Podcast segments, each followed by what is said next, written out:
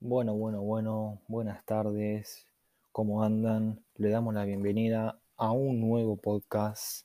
Mi nombre es Boquetas González y vamos a hablar sobre un libro que genera interés. Uno de esos libros que cuando los arrancás a leer vos decís, no me quiero saltar ninguna página, no me quiero saltar ningún renglón, no me quiero saltar ningún detalle porque sé que va a estar bueno. Ese libro es El lugar de Mario Lebrero. Un libro el cual genera un impacto en el lector con la idea de la soledad, del encierro, de la supervivencia. Bueno, antes de empezar a hablar sobre el libro, voy a contar desde dónde arranco.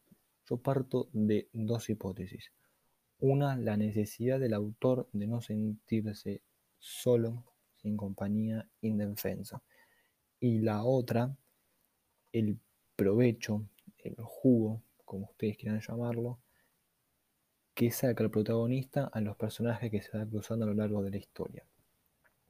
Es algo curioso la historia eh, y hasta te da intriga porque no sabes quién es el protagonista, ya que no lo nombran toda la historia, usa el nombre. ¿Por qué es que él está ahí? ¿A qué se debe? Eh, ¿Cómo llegó ahí? ¿Y qué es ese lugar? ¿Qué es? ¿Por qué mandan a personas ahí? Eh, dónde queda ese lugar. Eh, es como que el personaje no tiene una identidad. Eh, y bueno, la historia arranca con el protagonista, que ya digo no tiene nombre, se despierta en una habitación oscura, fría, solo con cigarrillos en el bolsillo, hasta prende uno. Pero bueno, en una habitación oscura en la cual tiene dos puertas, una a sus espaldas y otra enfrente suyo. Y al abrir la puerta de adelante, eh, se da cuenta que solo tiene un sentido de orientación. Es unidireccional, siempre para adelante, no puedes volver para atrás. En caso de que cierre las puertas. Si las dejas abiertas, podés pasar, pero si las cerras, no. Eh, entonces sigue avanzando, sigue avanzando, hasta que encuentra una habitación con luces. Eh, en esa habitación hay una familia, hay personas. Pero no en todas las habitaciones que, luz, había luces existían familias. En algunas no había nadie y en otras había familias. Y bueno, y acá ya se puede ver un aprovechamiento porque le saca toda la comida que tenía en la en la habitación, empieza a buscar materiales o herramientas que le puedan servir para irse de ese lugar, escaparse de ese lugar. Pero al final nada más come y se va porque el hombre como que estaba poniendo un poco violentado porque no lo entendía, no entendía qué quería y además no hablaban el mismo idioma. Entonces eh, él se va, sigue avanzando, sigue pasando noches en habitaciones y en un momento se encuentra con una chica joven, que la describe una chica linda, delgada, en la cual la atraía físicamente y sexualmente. Su nombre era Mabel. Eh, ante tanta soledad, en ella encuentra compañía, seguridad, eh, relajación.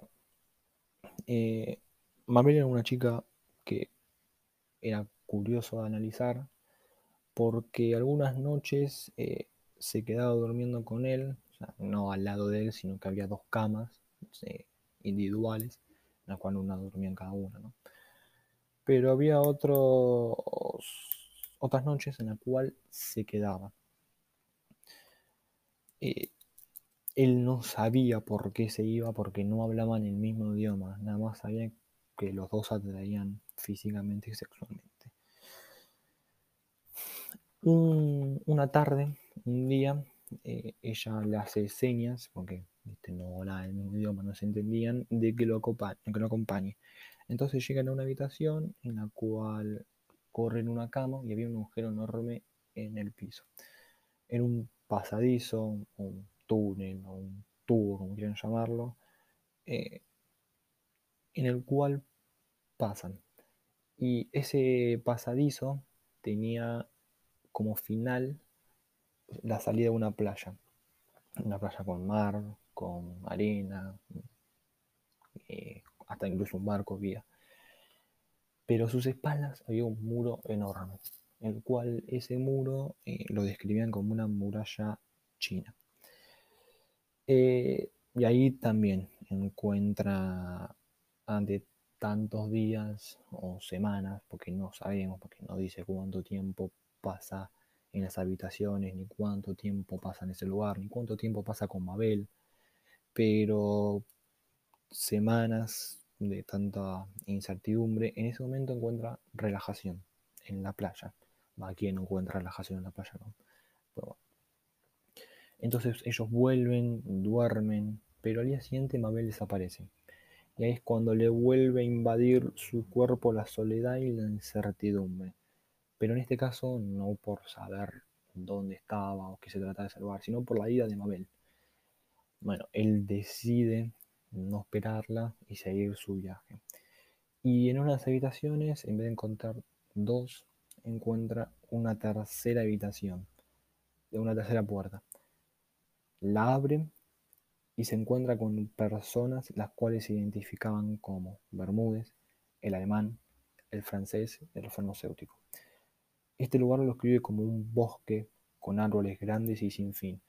Yo cuando me cuando lo describí a este personaje, yo me lo imaginé como el mar. Viste que vos ves el mar y lo ves sin fin, como que no tiene fin, como todo, eh, todo cielo, sin fin, no ves nada. El horizonte, eso, esta no sería la palabra. Eh, en ellos vuelvo a encontrar eh, seguridad, compañía, distracción y hasta incluso el protagonista usa el cansancio como una excusa para no cumplir determinadas tareas que como cazar o que requieran actividad sí, de mucho desgaste físico. Solo realizaba la guardia debido a que eh, la guardia de noche debido a que había una sola carpa. En esa carpa entraban tres personas y en, ese lugar eran seis en, en el campamento. En la fogata siempre empezaban a contar cómo fue que entraron o qué estaban haciendo antes de que despierten en ese lugar. Pero todos tenían algo en común que me llamó la atención. No saber por qué estaban ahí, ni de dónde era ese lugar, ni cómo fue que llegaron ahí. También otra parte interesante que de a poco se va analizando psicológicamente eh, la cabeza del personaje. Eh, después, eh, en un momento, aparece una mujer con una niña, digo con un niño, al mismo campamento. Y luego de hablar, de charlar, de relacionarse con, con esa mujer, él decide irse solo. Pero no estaba tan decidido porque sentía que iba a sentir esa eh, soledad otra vez. Hasta que en un momento la mujer se ofrece ir con el niño y con él. Él termina aceptando, pero a lo largo de la historia eh, pareciera que más que una compañía utiliza a la mujer como un sostén emocional. Eh, una vez que ven una granja, eh, en una casa, viven, no sabemos si días, semanas, porque tampoco te explica cuánto, y luego decide partir, abandonar a la mujer. Básicamente ya no le servía eh, la mujer, la compañía del niño, porque emocionalmente había levantado, había levantado su ánimo.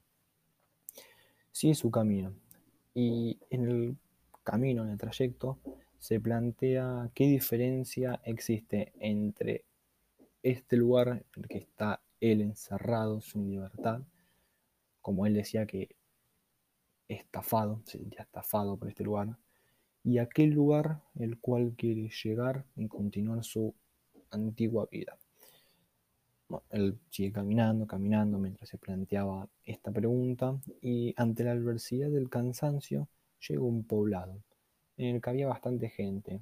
Eh, él lo describe como que había mucha gente, pero en comparación con la gente que venía viendo eh, en el patio, como él lo decía, el bosque y bueno, adentro de las habitaciones. Bueno, él decide seguir caminando, seguir caminando y, y llega a su ciudad, la que tanto amaba, la que tanto quería volver, la que tanto extrañaba.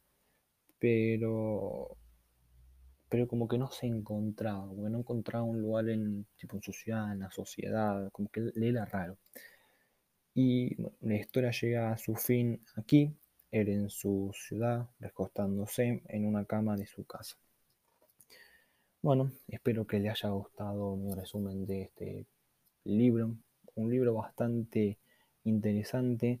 La verdad que a mí al principio del, del libro, cuando hablaba sobre, describía las habitaciones oscuras, frías, me generaba ese sentimiento de miedo, de, no saber qué hacer, para dónde arrancar. Y, y me daba como esa sensación de secuestro. Y yo, Bautista González, con el secuestro no somos compatibles para nada, me dan miedo. Así que nada, espero que hayan disfrutado de este podcast. Y no es muy largo, no sé, pero pero yo lo disfruté haciendo. La que me gustó bastante. Igual que el libro, ¿no? Así que nada, muchas gracias por escuchar y nos vemos en la próxima sesión. Adiós.